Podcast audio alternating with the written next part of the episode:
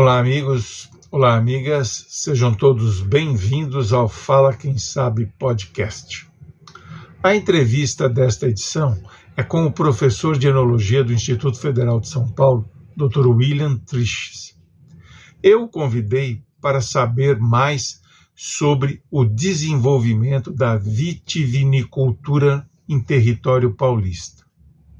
Meu interesse a respeito do tema surgiu em função de uma matéria que li no jornal Folha de São Paulo, uma matéria muito interessante sobre a expansão da produção de vinho no estado. Confesso que sou leigo no assunto e imaginava que o único lugar que se produzia vinhos de qualidade no Brasil era lá na Serra Gaúcha, no Rio Grande do Sul.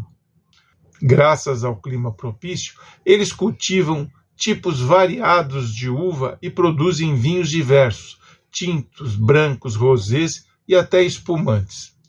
Sabia, no entanto, que estavam se abrindo novas fronteiras de produção de vinhos no Brasil, como no Vale de São Francisco, no Cerrado. Mas em São Paulo, enganei-me. Em São Paulo, graças ao desenvolvimento da tecnologia e manejo da produção, o Estado tornou-se um produtor de vinhos de qualidade.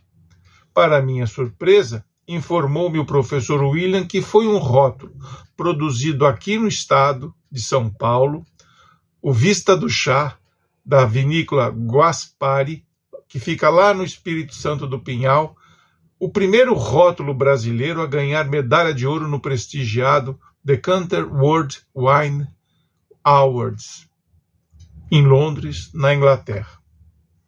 O feito aconteceu por volta de 2014. Depois deste, outros prêmios vieram para rótulos produzidos em outras vinícolas do estado, o que prova que esses resultados não são frutos do acaso, mas sim de muito estudo e trabalho.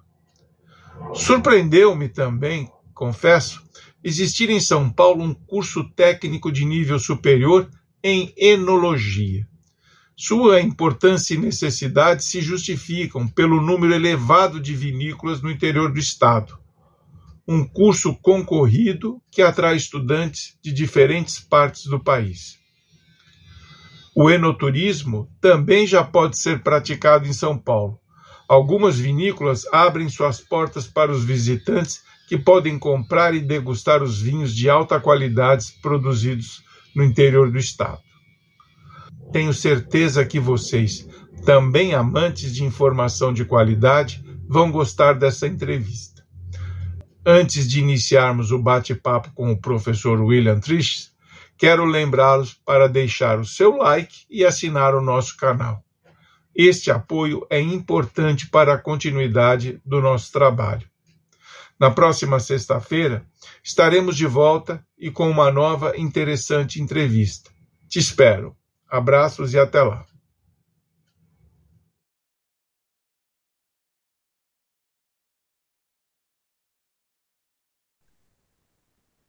É com alegria que a gente recebe aqui o professor do Instituto Federal de São Paulo, professor William Triques, ele é enólogo, e eu o convidei para falar aqui no Fala Quem Sabe é, sobre a vitinicultura paulista.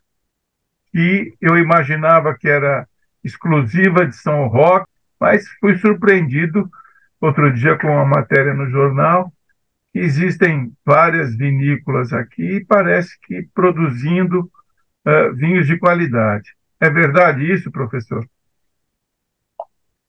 É verdade, João, é verdade. Então, São Paulo hoje vive um momento de surgimento de novas vinícolas e um incremento visível na qualidade dos vinhos. Algo que a gente pode dizer que vem com mais intensidade a partir dos anos de 2010. E por que isso? Uh, antes de chegar nesse, nesse porquê, para quem nos escuta, São Paulo não é assim um elemento estranho na, na cultura do vinho um dado assim, só para a gente situar, ele é o terceiro maior produtor de uva do Brasil, pensando só em uva. Ele é uma potência em uva, só está atrás do Rio Grande do Sul e Pernambuco. Então tem uma cultura de produção de uva aqui já que vem desde, desde muito tempo. E Só que sim, por um, por um longo tempo, os vinhos produzidos aqui em São Paulo eram feitos de uvas de origem americana, que a gente chama ali o vinho comum, o nosso sangue de boi e tudo mais. Né?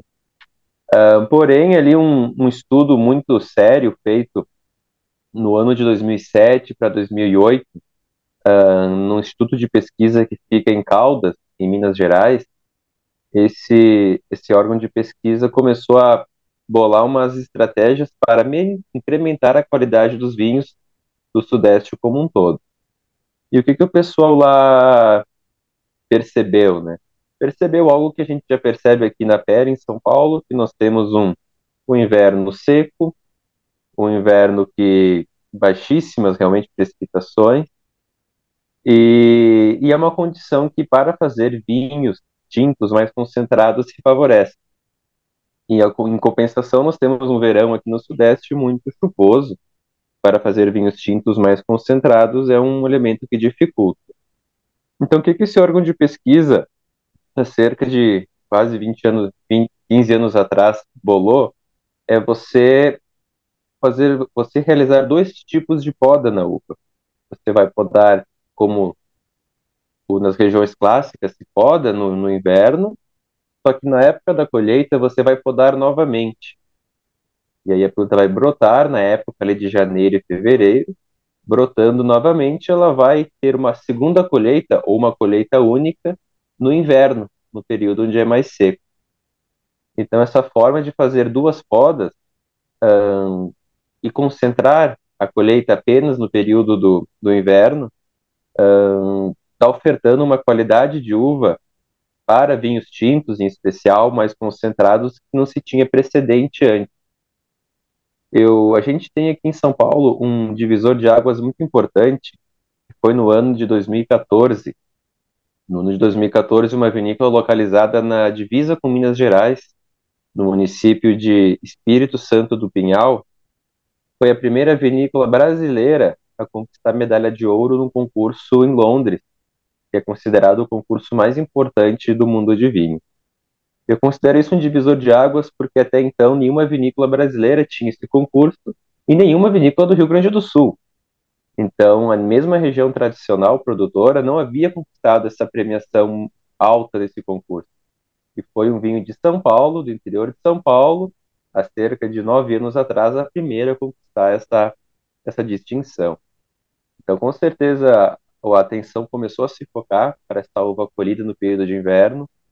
Muitas pessoas passaram a se interessar a cultivar uvas e, e produzir vinhos com valor agregado mais alto e utilizando uvas de origem europeia, as nossas uvas finas. Esse vinho premiado, ele foi foi em função de uma safra excepcional, atípica, ou é, é fruto de um trabalho é, buscando aprimorar a, a, técnica de plantio de, e de produção do próprio vinho. Mas a segunda é a resposta, porque os nossos invernos paulistas eles costumam ser regulares, costumam ser secos. Muito raramente nós temos um inverno paulista úmido. Então não foi a questão da safra em si, foi a questão do manejo para direcionar uma colheita a uma época do ano onde tradicionalmente não, não chove. Né?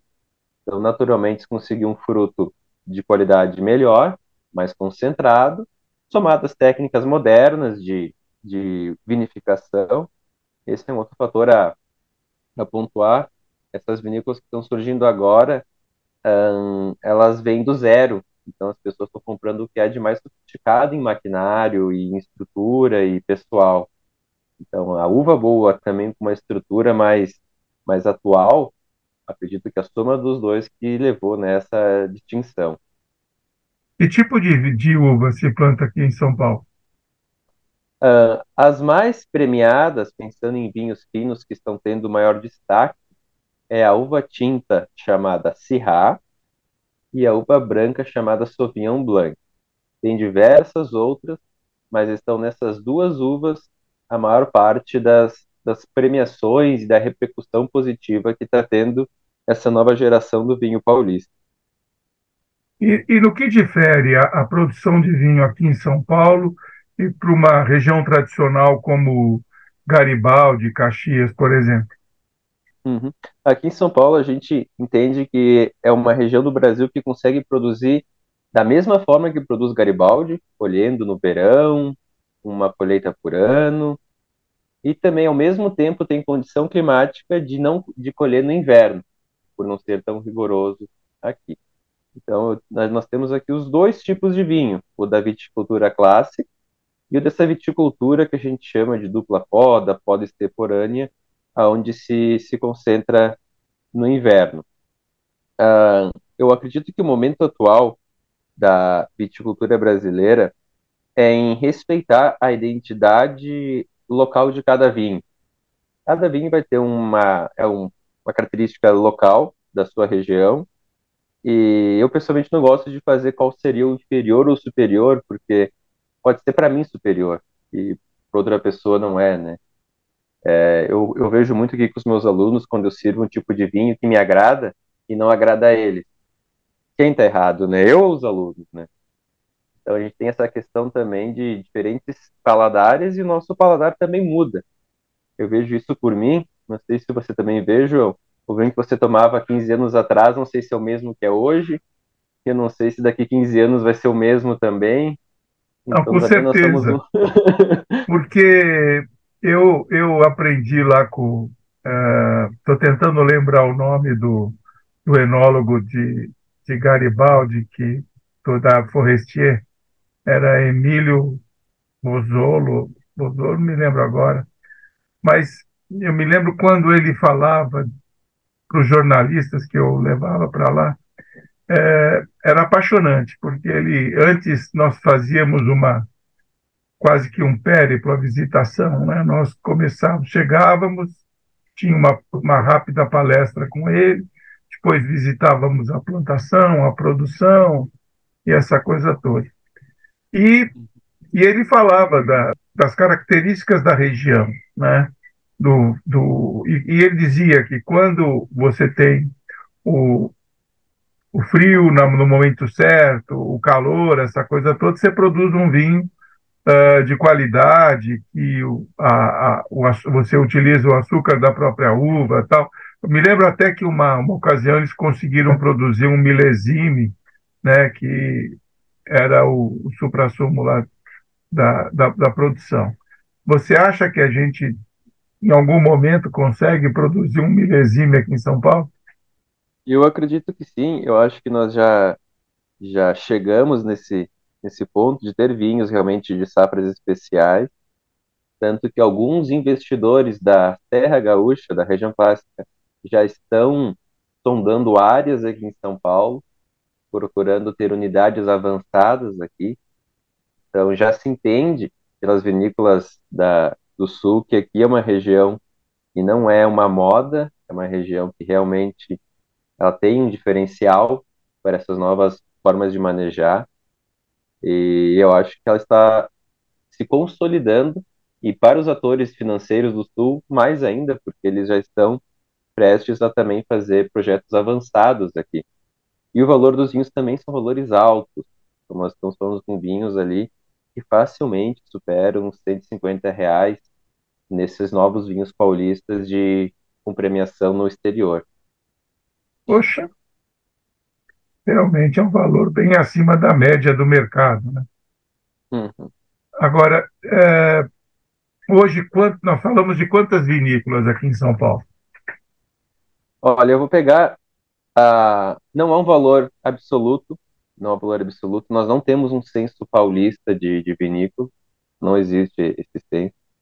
Já tem várias formas de tentar catalogar, mas eu vou te falar um valor aproximado que seria em torno de 90 a 130 vinícolas, mais ou menos o valor, uma faixa de valor ali, para não ficar fora.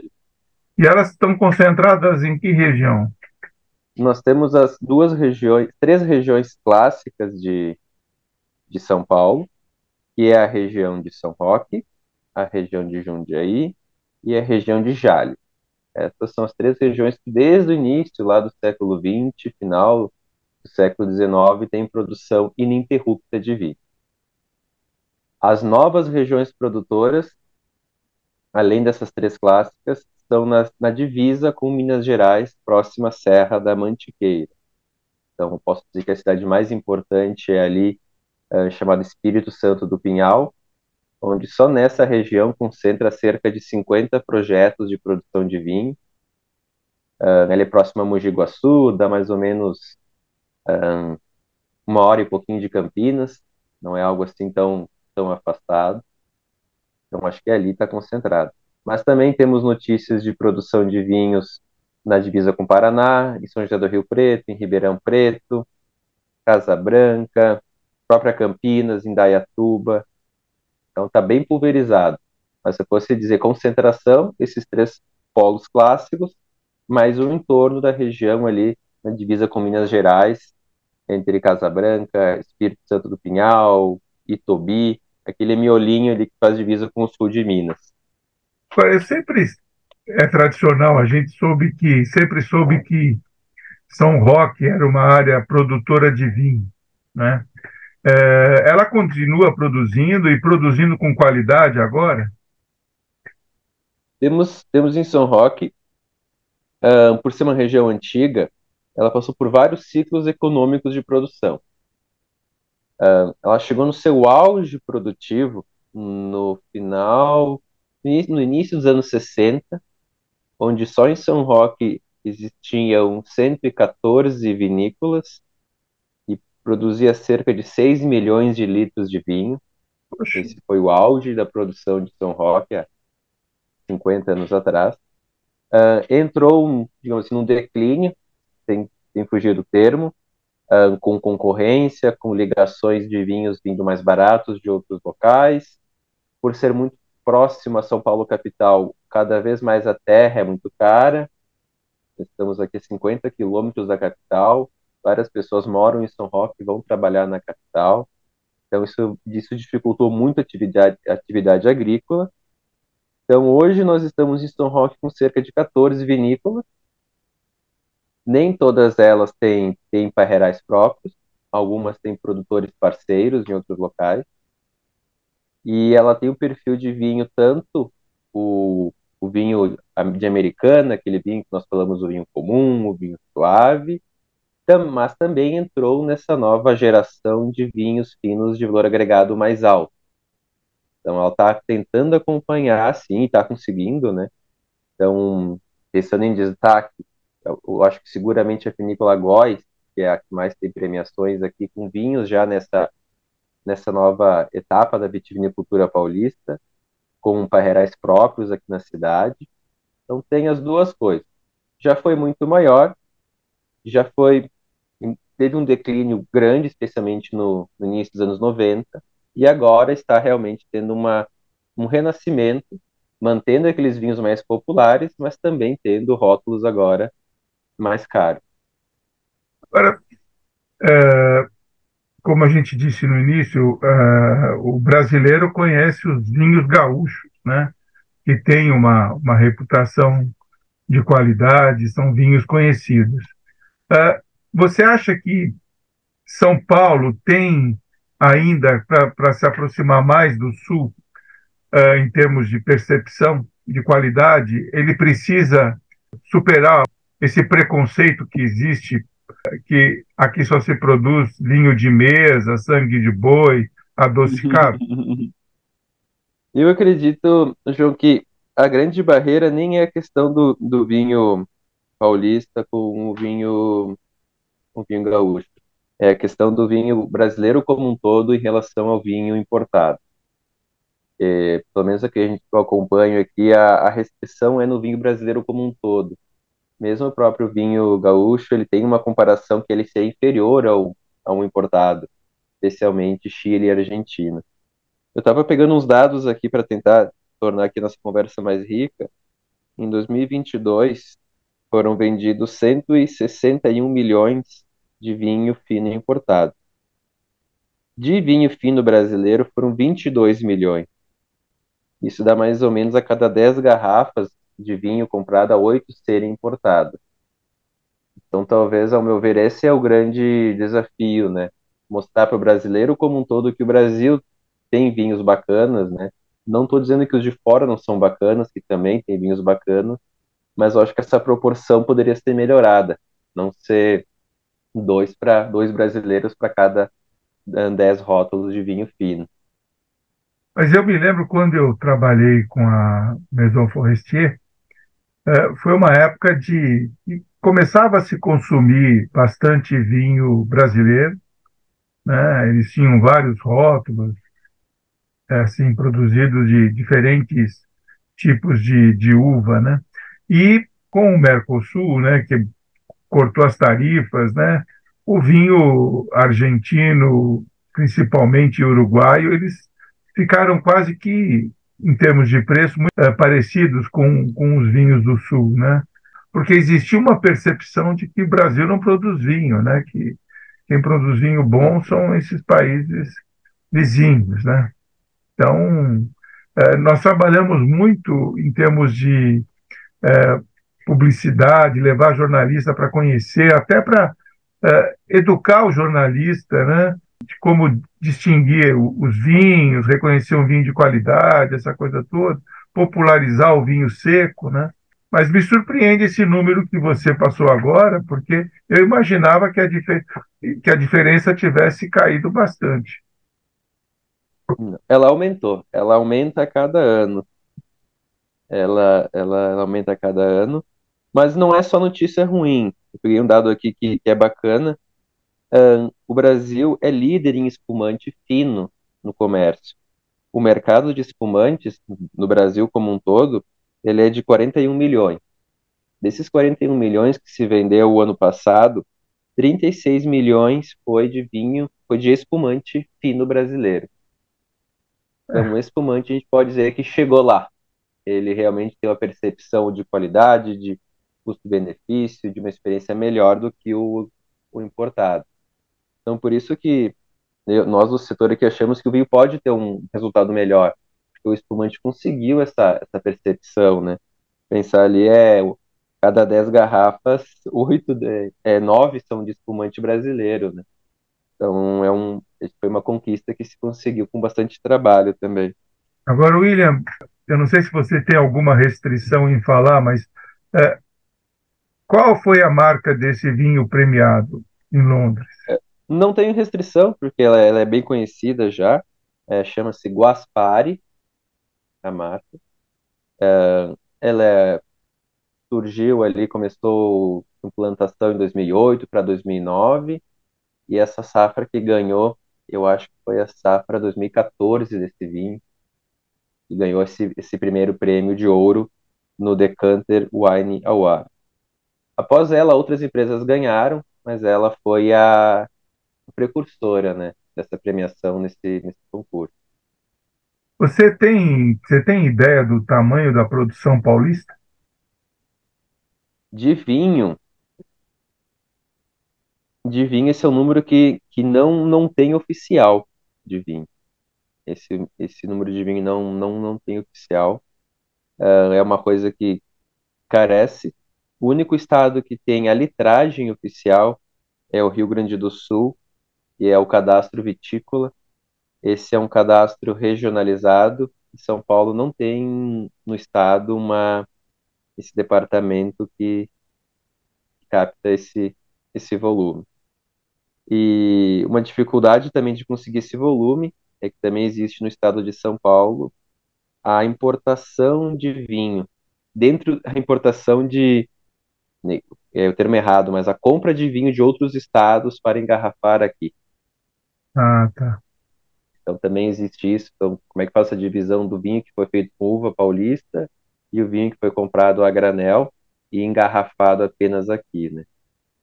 É. Então, por conta disso, não, não se há o, um número fechado assim da produção. É. Mas o, o que, que a gente pega o volume total e desconta o Rio Grande do Sul, o Rio Grande do Sul em volume hoje está entre 85 a 90% do volume total de vinho produzido. Então é, a concentração do volume ainda está, está lá. Agora, você foi importado em função dessa expansão da vitinicultura paulista? Eu acho que eu fui antes. Eu entrei com o barco andando, assim, já estava já tava acontecendo a coisa, já quando eu cheguei aqui. Eu cheguei em 2014, não, 2016, perdão. Então já estava, a engrenagem já estava girando, né? Já estava acontecendo já toda essa essa mudança. Mas acaba que nós aqui a gente assiste bastante, porque de curso superior em enologia, São Roque é o único do Sudeste e do Centro-Oeste. Então, a gente está recebendo muito desse aluno dessa nova geração, que quer trabalhar nessas vinícolas mais modernas, que tem valor agregado mais alto. Então, a gente viu a mudança no perfil do aluno. A gente tinha antes aquele aluno que ia trabalhar no Rio Grande do Sul ou iria trabalhar com venda de vinhos em alguma importadora. Hoje a gente já tem um aluno que não, ele está vendo que tem mercado aqui para ele trabalhar numa vinícola ou ele mesmo produzir o seu próprio vinho. Esse dá para dizer que seria a próxima fase da viticultura, vitivinicultura brasileira. Os vinhos autorais ou os vinhos de garagem. Aquela pessoa que produz mil garrafas, duas mil garrafas, três mil garrafas, que faz a venda direta por redes sociais, canal direto, conversa com o comprador. A gente está percebendo que esse é um novo nicho de mercado e tendência que está acontecendo. O vinho autoral, o vinho produzido em pequena quantidade. E como aqui nós estamos com 40 milhões de habitantes, então tem bastante gente, né, e público para esse vinho de produção, de mini produção. E a procura pelo curso ela é grande? ela é sempre fecha turma, né? Nós temos aqui sempre nossos 40 alunos, mas não é só flores, nós temos muitas desistências, existe uma visão equivocada do que é o curso. Muitas pessoas pensam que ele, ele é mais direcionado à degustação de vinhos ou a, ou a estudar só regiões produtoras, e acaba que o curso ele é basicamente focado em química, em biologia, em microbiologia, em solo, em agronomia. Então isso acaba a pessoa acaba no primeiro e segundo semestre daquela frustração sincera, né? Poxa, não sabia que tinha tanto cálculo, não sabia que tinha tanta química, né? mas é, eu vim, é um processo biológico, né? Se você não conhece isso, não não tem muito o que fazer, né? E o curso é de quanto tempo? Ele dura, se a pessoa fizer bem bonitinho, de segunda a sexta, das 8h15 a meio-dia e 55, ela termina em três anos. É um tecnólogo? É um tecnólogo. É um tecnólogo. Agora, é, é interessante isso. E esses alunos, eles são paulistas ou tem vindo de fora também para fazer esse curso? Ou esse curso, ele, ele é, tirando o Sul, né, que imagino que lá deva ter esses cursos, ele existe em outras universidades aqui no Brasil? Tem poucos, né? Somos seis cursos no Brasil. Uh, um está em Pernambuco, um está aqui no Sudeste, em São Roque, um em Santa Catarina e os outros três no Rio Grande do Sul. Então, por conta disso, nós temos ali aluno goiano, aluno mineiro, aluno carioca. Ah, que interessante. E o paulista. A gente, que são esses, são esses estados aqui que acabam optando por proximidade por estudar com a gente. Né? Ali a o, o de Petrolina acaba pegando muito a região norte e nordeste, e aí os do sul acabam ficando com o pessoal de lá. Agora, mudando um pouco de direção, passamos pelo sul, São Paulo. Quais as outras regiões que estão produzindo vinho, vinho de qualidade no Brasil? Uh, as, além das regiões tradicionais, a gente está começando a ver as fronteiras indo cada vez mais para o interior paulista. Então já provei vinhos de qualidade do Mato Grosso, do Mato Grosso do Sul, de, do Distrito Federal, de Goiás, do Rio de Janeiro. Então as fronteiras da produção de vinhos bacanas estão se ampliando. Normalmente são vinícolas pequenas, muito tecnológicas, com muito investimento e focadas em valor agregado mais alto custa mais, mas entrega um belíssimo vinho. Então a gente tem que começar a ficar acostumado e não achar esquisito ver talvez um vinho lá do Pantanal e um vinho ser bom. E isso não deve, não, o passar do tempo não deve ser mais surpresa, porque está acontecendo já isso. Vinhos do Centro-Oeste, do Sudeste, cada desses estados não clássicos, né? Começando a mostrar para a gente vinhos bacanas. Podemos chamar esses vinhos dessas pequenas produtoras de vinhos artesanais? Eles não gostam de ser chamados artesanais, pelo que eu percebi. Eles não gostam. Porque o, o artesanal, dependendo de quem escuta, associa com feito à mão ou com feito com maquinário rudimentar. E não é o que elas estão fazendo, elas estão se equipando e se estruturando o quadro mais sofisticado de, de, de máquina e estrutura e pessoas com consultores de tudo que é lugar que existe. Então, talvez o termo que eles gostem mais é vinícola boutique, vamos lá, talvez esse é o termo.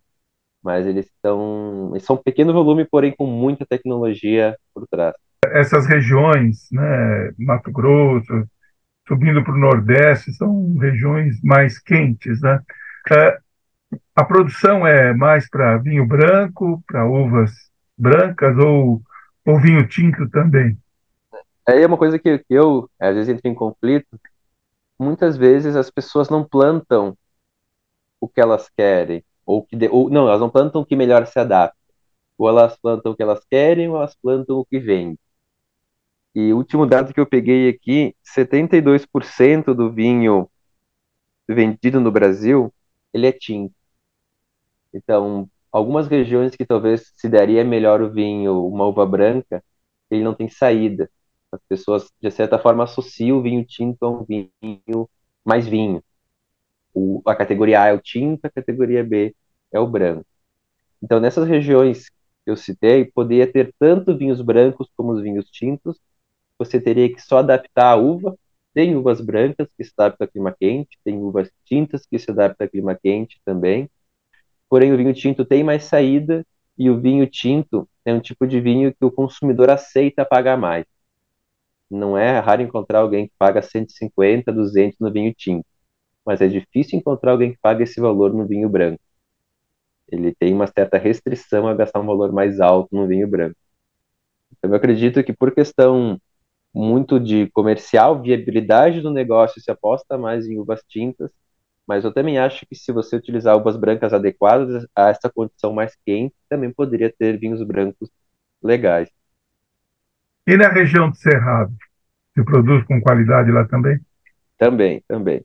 Por ser uma região mais quente, até mais árida, você pode talvez ter uma percepção olfativa que lembra um vinho com aroma mais sobremaduro se eu fosse talvez criar um paralelo com uma região famosa do mundo, seria a região que lembra o sul da França, o sul do Rhône, onde é uma região mais quente.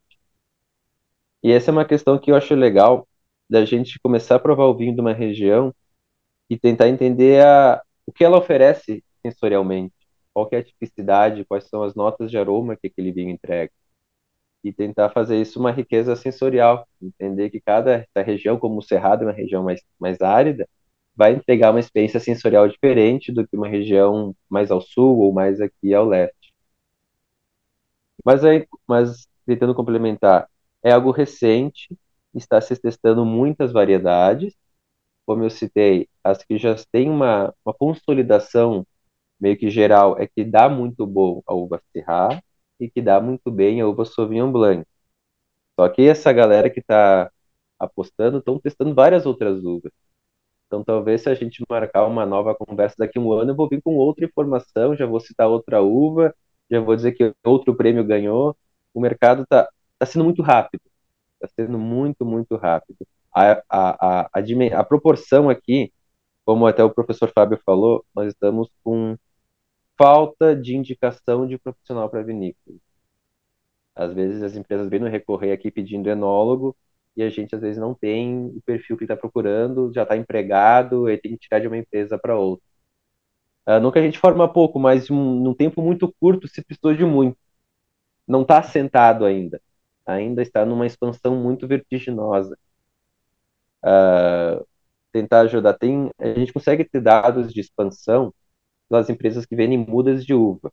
É mais ou menos por conta delas que a gente sabe, né? Quanto mais muda vendeu, mais área tem.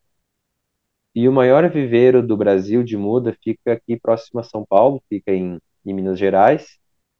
E ele nos passou informação que há mais ou menos 500 hectares novos já plantados. Só que isso vai passar 2 mil daqui três anos, pelas encomendas que eles têm de muda. Então, a área, segundo eles, vai quadruplicar até 2026, 2027. Então, seguramente o ano que vem vai ser outra informação, outras áreas, outros, outros projetos acontecendo. Eu, pessoalmente, acho que não está estabilizado ainda. Ainda está numa, numa crescente muito grande a, as novas áreas produtivas, tanto em São Paulo como em Minas Gerais, que são os dois maiores aqui do Sudeste. Professor, rapidinho, que a gente está chegando ao fim. Qual o papel da tecnologia, que você acentuou que Aqui o pessoal, por ser mais recente, inclusive, já está usando uma tecnologia mais moderna. Qual o papel que tem a tecnologia no desenvolvimento de um vinho de qualidade? Nós temos um minuto e meio para a sua resposta, professor. É, muito da tecnologia ela vem associada a você manter a qualidade do fruto no campo. Então, vou tentar citar exemplos. Quando você vai separar a uva, do, a, separar a baga, a baguinha da uva do cabinho dela, tem máquinas hoje que conseguem fazer essa separação de uma forma mais qualitativa, sem romper. No momento que você rompe, você está oxidando, já está perdendo qualidade. Da mesma forma, tem prensas que extraem o líquido, conseguem exercer uma força através de balões de ar, não através de força mecânica. Então, você faz uma ruptura, uma extração de líquido muito mais suave do que máquinas antigas. Hoje nós temos tipos de bomba que usam, usam borracha no rotor, não usam metal. Então, nós temos todos três exemplos de equipamentos que fazem com que se preserve melhor a qualidade do fruto, fazem com que eu oxide menos esse meu fruto, preserve mais o que vem do campo. E essa soma de pequenas melhorias que protegendo da oxidação o meu fruto, fazem com que o vinho também fique mais fresco, mais longevo, com maior qualidade, mais bem preservado. Maravilha. Professor, agradeço muitíssimo a tua atenção aqui para conosco aqui do Fala Quem Sabe. Eu vou te entrevistar daqui a um ano para saber se evoluiu de fato. Obrigado, é, viu? Eu que agradeço, é um prazer aqui poder transmitir um pouquinho. Qualquer dúvida que ficar, pode me contactar novamente. Estou à disposição. Maravilha, sucesso aqui em São Paulo. Agradeço a participação.